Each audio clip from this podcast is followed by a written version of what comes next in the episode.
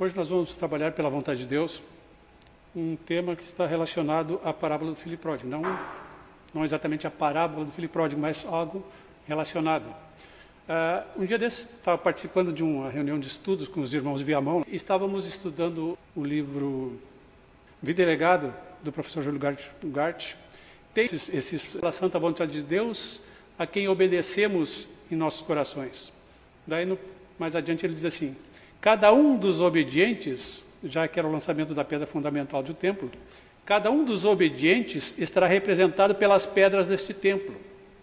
Que a vossa união na fé de nosso Senhor Jesus Cristo e Pai nosso seja sempre firme, bem ligada, sobre a base sólida da rocha viva, que é a pedra angular da nossa fé, baseada na razão, a fé consciente e raciocinada que recebestes desde o princípio da vossa entrada na corrente salvadora, que nos faz retornar à casa paterna de nossas almas, explicadas na famosa parábola do filho pródigo, em que o filho pensa na sua felicidade, voltando a fazer a vontade soberana do Pai, a qual abandonara antes da criação do universo. Então, quando estávamos fazendo este estudo, a frase que me chamou a atenção foi justamente a última frase desse parágrafo. Que diz assim: em que o filho pensa na sua felicidade, voltando a fazer a vontade soberana do Pai, a qual abandonara antes da criação do universo.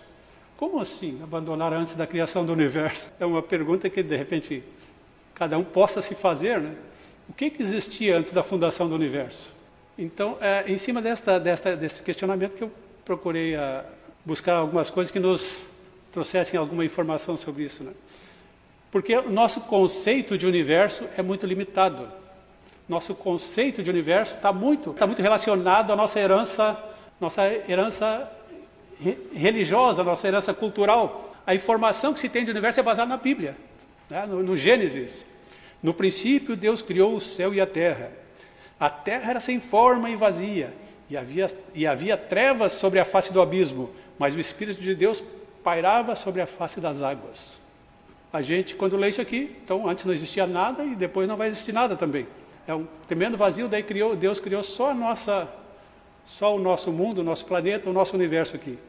A Terra era sem forma e vazia, havia trevas sobre a face do abismo. É, é uma, é uma imagem que nos leva a não, não pensar muito a respeito, porque a nossa imaginação não, não alcança isso.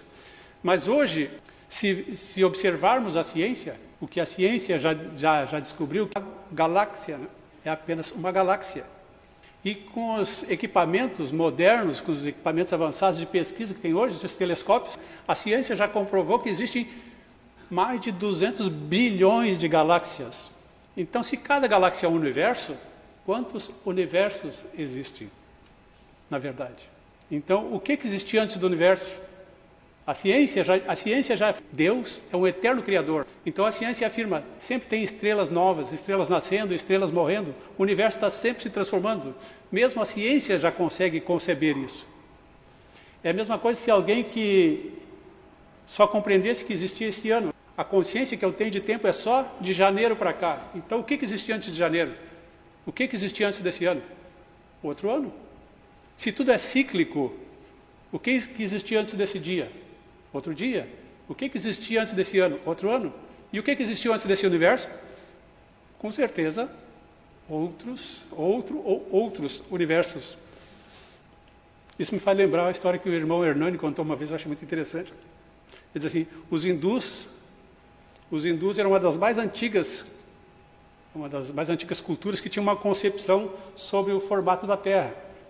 Então, para eles, para os hindus, eles imaginavam a Terra como a metade de uma esfera que era sustentada por elefantes. Então, um dia, um dos mestres lá estava ensinando, explicando, né? um aluno perguntou como é que era a Terra, sobre o que, que ela estava, que, sobre o que, que ela se apoiava. O, o professor, o mestre, começou a dizer, não, a Terra é como se fosse uma metade de uma esfera, está apoiada sobre quatro elefantes. O aluno, muito questionador, perguntou, e esses elefantes estão apoiados sobre o quê?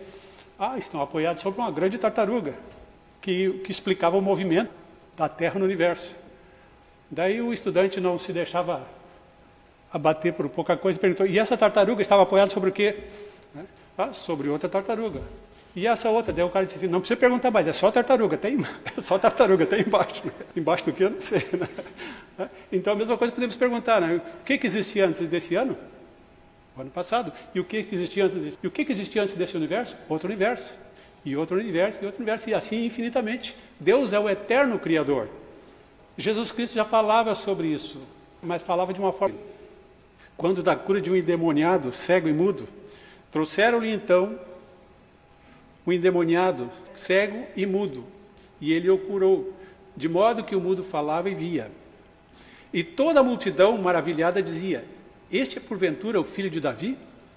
Mas os fariseus, ouvindo isso, disseram: Este não expulsa demônios, senão por Beuzebu, o príncipe dos demônios. O reino dividido contra si mesmo é devastado, e toda cidade ou casa dividida contra si mesma não subsistirá. Mesmo serão os vossos juízos. Mas se é pelo Espírito de Deus que eu expulso os demônios, logo é chegado a vós o reino de Deus. Ou, como pode alguém entrar na casa do valente e roubar-lhe os bens, se primeiro não amarrar o valente? E então, portanto, vos digo que será perdoado nem neste mundo, nem no vindouro. Nem neste ciclo, nem no vindouro. Nem neste universo, nem no vindouro. O professor Ugarte, no livro, uh, no livro As Duas Grandes Leis Espirituais, no capítulo que ele fala das provas evangélicas da reencarnação, ele confirma isso e ele explica isso de uma maneira muito interessante que a gente compreende melhor essa questão. Ele diz assim: é indiscutível que os homens renasçam até chegar à aceitação da doutrina da obediência, porque no final todos serão salvos. Porque diz as profecias né, que nosso Senhor Jesus Cristo é o Salvador de todos os homens. O primeiro capítulo primeira parte do primeiro capítulo sobre a evolução espiritual, ele diz assim: os homens principalmente seguem uma religião, uma crença uma, adaptada à sua mentalidade. E depois de perlustrarem todas elas, à medida que se desenvolve o seu espírito, vem o tempo em que regressam as suas almas ao Espírito de Deus de onde saíram. Depois de percorrer milhares de etapas espirituais nas múltiplas encarnações que são obrigadas a realizar, se essa se tu não obedeceu a Deus, é, tu vai ser condenado à pena eterna, né? E não é isso que, esse, que foi ensinado, não é isso que foi trazido. Então é discutível que os homens renasçam até chegar à aceitação da doutrina, porque no final todos serão salvos. Daí voltamos ao final da, daquele texto que diz assim: se alguém disser alguma palavra contra o Filho do Homem, isso lhe será perdoado. Porém, o que falar contra o Espírito Santo não lhe será perdoado nem neste ciclo, nem no vindouro. Aqui na Escritura está nem nesse mundo, nem no vindouro. O professor já coloca nem neste ciclo, nem no vindouro. Daí depois ele traz uma, uma explicação sobre a verdadeira origem, verdadeira palavra que deveria ser usada. Ele diz assim, nas traduções inglesas e castelhanas, a palavra original bíblico foi tra traduzida no mundo, mas todas essas tradições, bem como as de outras línguas, deveriam empregar a palavra ciclo, que é compreende-se que a salvação é por partes, em todos os ciclos, correspondendo ao terceiro ciclo ou terceiro universo, a salvação de todas as almas que não alcançaram a redenção neste ciclo nem no seguinte. Fica mais claro, diz assim, com este ensinamento concordante com os anteriores, entende-se que, sem praticar a doutrina, ninguém se salva, e todos terão que renascer até segui-la em algumas das reencarnações deste ciclo ou dos ciclos vindouros, deste universo ou do universo vindouro, desta vida ou da, né, das próximas que teremos que experimentar. Mais uma prova do que está afirmado acima, na terceira parte, lá no início da terceira parte, quando ele fala da história das duas grandezas espirituais, a humanidade trouxe consigo o espírito de rebeldia que operava nos espíritos antes de virem povoar a terra. Se não existia nada antes da criação, Deus criou o céu e a terra depois do homem, como os espíritos trouxeram o espírito de rebeldia que havia antes. A humanidade trouxe consigo o espírito de rebeldia que operava nos espíritos antes de virem povoar a terra. Eu estava lembrando, o Brasil, até 1500, não existia para o velho mundo. Os europeus, né? a América como um todo, não existia. Com os descobrimentos, mas não, não existia para aquele povo, né? mas já existia, já existia um povo que morava aqui, os nativos. Então, os nativos que viviam aqui viviam na sua cultura, na sua ingenuidade, né, tal. Quando os europeus descobriram o Brasil. E com a descoberta do Brasil, começaram a colonizar o Brasil. E com a colonização, começaram a trazer todos os seus costumes. E, com isso, começaram também a corromper os nativos. Não corromper no sentido uh, ruim, mas, mas assim, começaram a introduzir novas ideias, novos conceitos, novas culturas e novas epidemias, novas doenças, tudo de bom e tudo de não bom também. Se aqui no planeta já houve uma coisa assim, Sim, a nível de universo também não é diferente. Todos os espiritualistas que hoje, sim, todos os estudiosos, todos os que estão buscando compreender a verdade hoje são unânimes em afirmar que o planeta, nós também concordamos com isso, que o planeta está passando por uma transformação. Está mudando a vibração do planeta. E só permanecerão no planeta aqueles que estiverem vibrando igual na mesma vibração que o planeta. Então, se o planeta está se acelerando a sua vibração, ou seja, está se purificando, a gente percebe que está havendo uma limpeza. É necessário que os que quiserem permanecer no planeta também tenham que fazer essa limpeza interior, para que a sua vibração também se modifique e acompanhe a vibração do planeta. E aqueles seres, todos também são unânimes em afirmar. Isso também está no Apocalipse, também as Escrituras falam isso de uma forma velada que muitas vezes não se compreende quando lê. Todos também são unânimes em afirmar que aqueles seres que não se adequarem a esta nova realidade do planetária serão transferidos para um outro planeta, serão transferidos para outros mundos, para outros universos.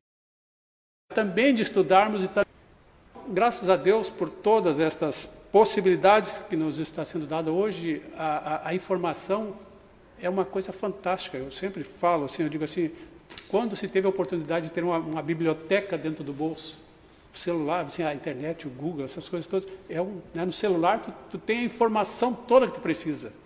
Antigamente se tinha que ir na biblioteca pública, tinha que pesquisar isso e aquilo, né? não existia material suficiente. Hoje a informação está jorrando. Bem-aventurados aqueles que aproveitarem essa oportunidade para se iluminarem, para se ilustrarem. Então eu achei muito interessante esse, esse, esse, essa reflexão que trouxemos hoje, partindo desse questionamento sobre a passagem do filho pródigo, que diz assim que o filho pensava na sua felicidade, voltando a fazer a vontade soberana do pai, a qual abandonara antes da criação do universo. Todos aqueles que não se adequarem neste, neste ciclo terão uma nova oportunidade no, outro, no próximo no ciclo seguinte, e assim até o terceiro ciclo. Eu estava lembrando fazendo uma analogia com essa questão do filho pródigo. Né?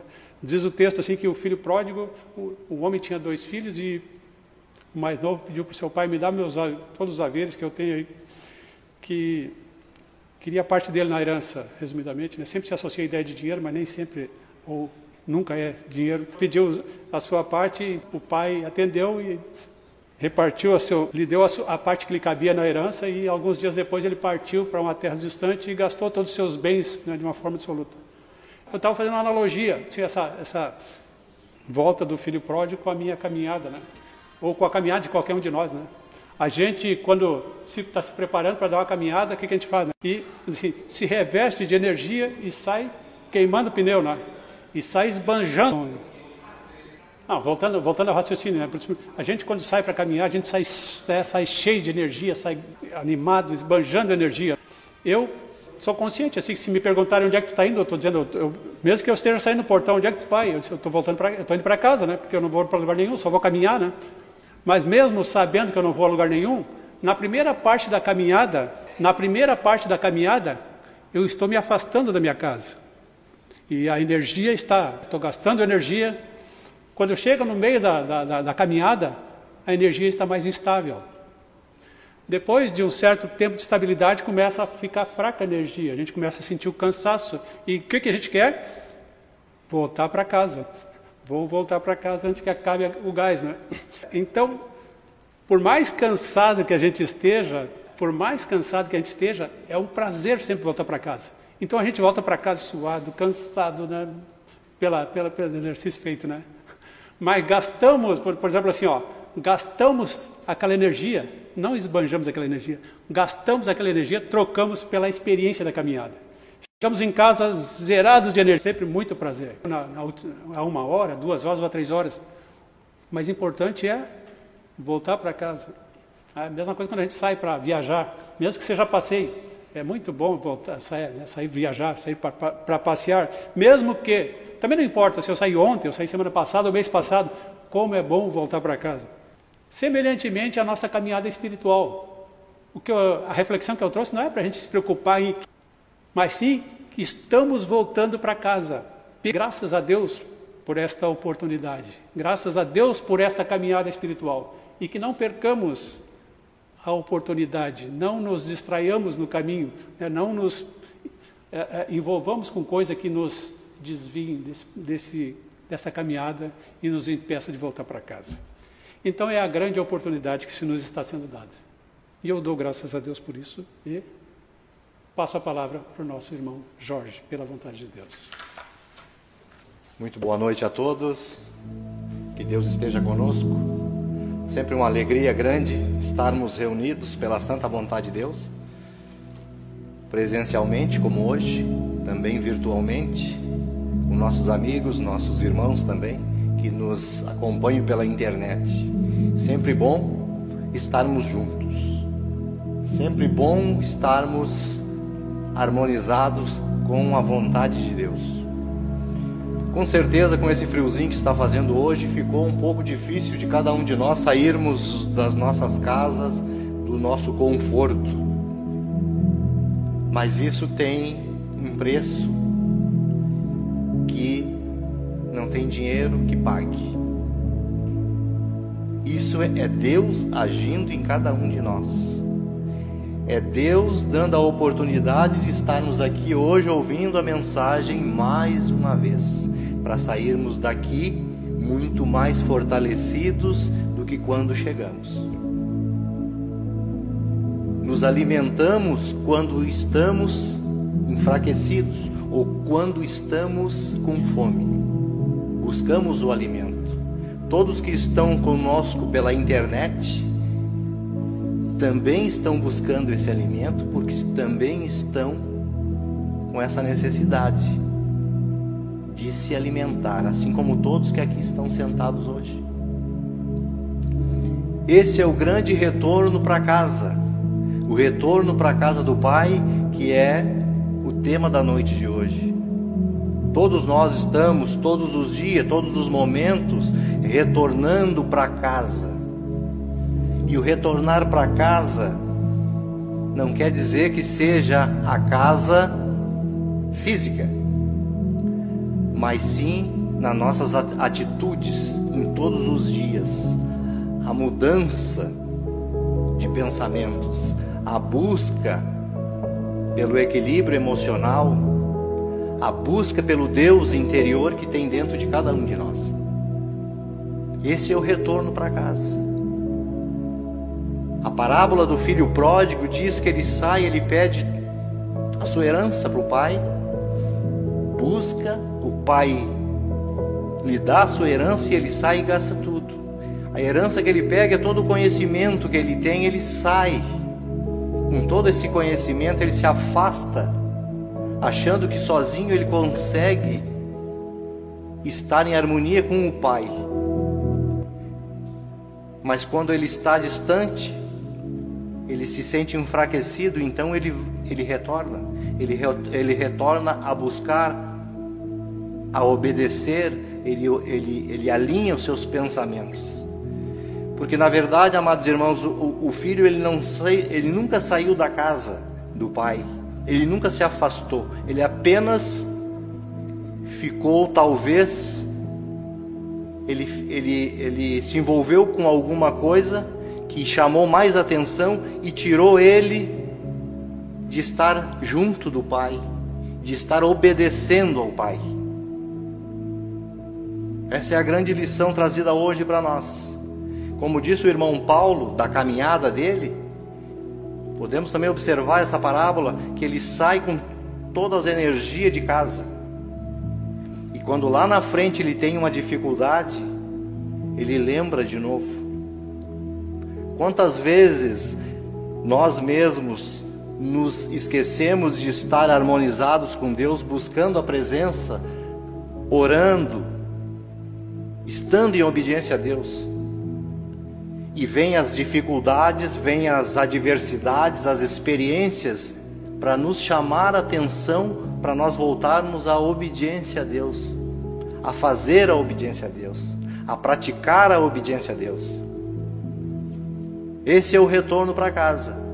Porque Deus é pai, ele não, ele não prejudica ninguém. Ele não quer o mal do filho. Qual é o pai que quer o mal do filho? Mas sim a, a experiência vem para chamar a atenção dele, para ele retornar de novo. Retornar, retornar a buscar a mente equilibrada, a mente crística, a mente do Cristo, que está muitas vezes em nós mesmos, adormecida. Então temos que despertar ela. Só aí nós vamos achar a verdadeira paz interior, a verdadeira felicidade interior quando estamos alinhados com a mente divina, a mente do Cristo. Lá no livro As Duas Grandes Leis Espirituais, na página 32, que o irmão falou, diz assim, ó, no primeiro parágrafo: É indiscutível que os homens renascem até chegar à aceitação da doutrina da obediência a Deus. É indiscutível que os homens, a humanidade, renascem até chegar à aceitação. Jesus Cristo fala para Nicodemos que ele tinha que nascer de novo. E esse nascer de novo é nascer para essa nova consciência. Mudarmos a frequência, mudarmos a tendência por onde caminhamos, por onde pensamos muitas vezes, e buscar essa mente equilibrada em cada um de nós a mente correta, a mente de luz. E lá no último ele diz assim: com esses ensinamentos, com esses ensinamentos concordantes com os anteriores, entende-se que sem a prática, sem praticar a doutrina, ninguém se salva. Todos terão que renascer. Como se faz exceção desse Deus? porque Deus se expressa em todas as coisas. Ele é o Criador de todas as coisas. Nós estamos aqui hoje pela vontade de Deus. Vamos para nossas casas pela vontade de Deus. Nada está fora dessa vontade, porque é Deus. Voltar, regressar, nos distanciamos de obedecer a Deus de buscar as orientações. E focamos às vezes em, co em coisas espirituais, em coisas humanas, materiais. A cada dia, a cada momento, estamos retornando, estamos voltando para casa de onde saímos. Isso significa que retornamos quando estamos ele elevando nossos pensamentos a Deus, buscando a paz interior buscando nos alinharmos com a vontade suprema que é Deus. Retornar à casa do Pai quando estamos todos juntos unidos, sendo os verdadeiros trabalhadores dessa grande seara. Então retornamos à casa do Pai quando também estamos todos juntos unidos trabalhando nesta grande seara. Cada um de nós pode dar um pouquinho de si para essa grande seara, para esse grande trabalho. Não me importa a maneira, pode ser em oração, pode ser ajudando um vizinho, um irmão. Retornamos à casa do Pai quando buscamos o Cristo no nosso interno e dobramos nossos joelhos e nos sujeitamos à Sua vontade. Retornamos à casa do Pai quando buscamos o Cristo no nosso interno e dobramos os nossos joelhos e nos sujeitamos à Sua vontade. Dobramos os nossos joelhos, não os joelhos físicos, mas nos sujeitamos a essa vontade, mudando a maneira de pensamentos, mudando as nossas atitudes. Lá no livro As Duas Grandes Leis Espirituais, na parte 115, na página 115 diz assim: Os que tiverem fé ouvirão o meu verbo, lhes falarei e confirmarei ser esta a minha verdadeira doutrina.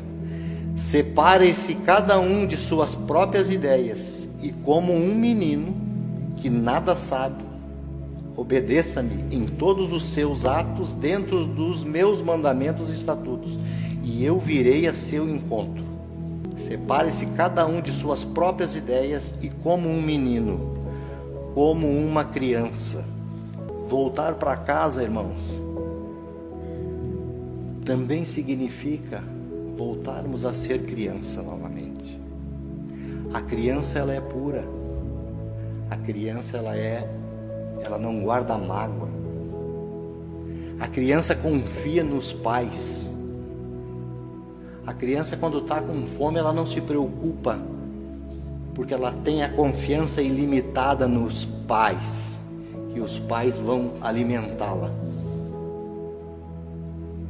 Retornar para casa significa ser criança de novo, é ter humildade. Retornar para a casa do Pai significa que quando eu estou cansado, Ele vai me proteger, Ele vai me sustentar no colo, e eu vou sentir o aconchego. Cada um de nós aqui já foi criança um dia, já foi bebê. E se nós não lembramos dessa época, sabemos que quando os nossos filhos foram pequenos, também nós cuidava deles com todo o amor, com todo o carinho, sem egoísmo, sem nada em troca, só dando amor, carinho. E eles ficavam no aconchego do nosso colo, confiante que nada ia lhe acontecer eles tinham a certeza que eles não iam passar fome, eles não iam passar frio, porque a gente ia abrigá-los, ia protegê-los. Deus conosco é assim também. Por isso que nos cumprimentamos, Deus conosco. O mesma divindade que está em mim está em, cada um de nós.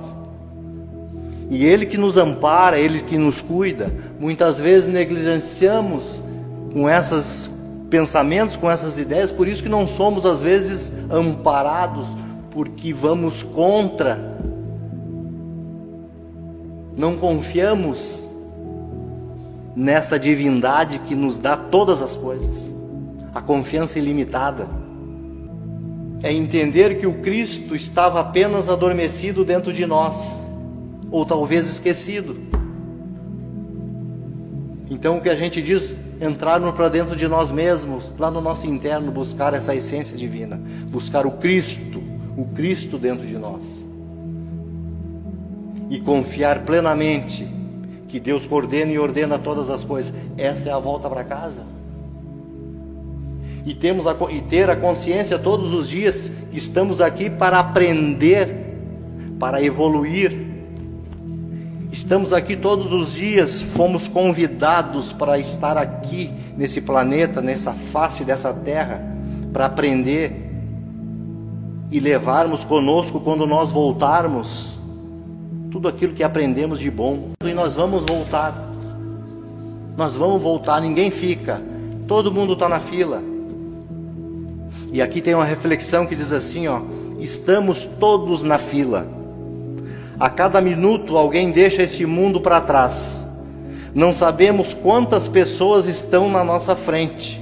Não dá para voltar para o fim da fila, não dá para sair da fila, nem evitar a fila. Então, enquanto esperamos a nossa vez, faça elogie mais, critique menos, faça um ninguém se sentir alguém do seu lado, faça alguém sorrir, faça a diferença, faça as pazes, faça com que as pessoas se sintam amadas. Tenha tempo para você. Faça pequenos momentos serem grandes. Faça tudo o que tiver que fazer e vá além. Viva novas experiências. Prove sabores. Não tenha arrependimentos por ter tentado além do que devia, por ter valorizado alguém mais do que deveria, por ter feito mais ou menos do que podia. Tudo está no lugar certo As coisas só acontecem quando tem que acontecer. Releve, não guarde mágoas, guarde apenas os aprendizados. Liberte o rancor, transborde o amor, doe o amor. Ame mesmo quem não mereça. Ame sem querer receber nada em troca.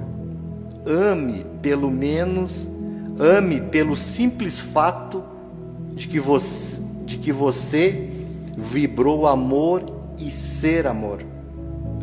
Mas sempre ame a si mesmo antes de qualquer coisa. Esteja preparado para partir a qualquer momento. Você não sabe seu lugar na fila. Então se prepare para deixar aqui apenas boas lembranças. Suas mãos vão embora vazias. Nada dá para levar. Nada dá para levar, malas nem bens. Se prepare diariamente para não levar consigo. Se prepare diariamente para levar consigo somente aquilo que tens guardado no coração. Se prepare diariamente para levar consigo somente aquilo que tens guardado no coração. Coração e na mente. O retorno para casa, no retorno para nossa casa paterna, nós vamos levar só aquilo que aprendemos de bom aqui. E o que estamos aprendendo hoje, se juntar todo o dinheiro desse planeta, não compra quantos que não chegou a sua vez ainda. E hoje, esse tempo é a nossa vez.